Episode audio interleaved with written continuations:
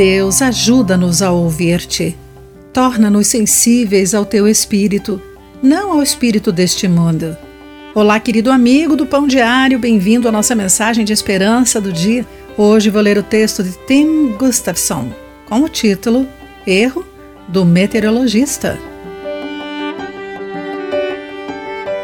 Em 21 de setembro de 1938, um jovem meteorologista avisou o Departamento de Meteorologia dos Estados Unidos sobre duas frentes forçando um furacão ao norte em direção à Nova Inglaterra. Mas o chefe desse serviço zombou da previsão de Charles Peirce. Certamente, uma tempestade tropical não atingiria tão ao norte. Duas horas depois, o furacão 1938 chegou a Long Island e depois a Nova Inglaterra, lançando navios por terra e casas ao mar.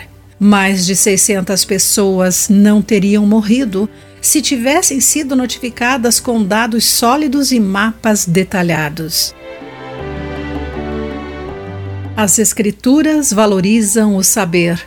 Nos dias de Jeremias, Deus advertiu o seu povo contra os falsos profetas. Não deem ouvidos a esses profetas, disse ele, pois os enchem de falsas esperanças. Eles inventam tudo o que dizem, não falam da parte do Senhor. De acordo com Jeremias 23, 16. Deus disse sobre eles: Se houvessem estado diante de mim e me ouvido, teriam anunciado minhas palavras e levado meu povo a se arrepender. Os falsos profetas ainda estão conosco. Os especialistas dão conselhos, ignorando a Deus ou distorcendo suas palavras para se adequarem a seus propósitos. Mas na Bíblia, Deus nos deu o que precisamos para discernir o falso do verdadeiro.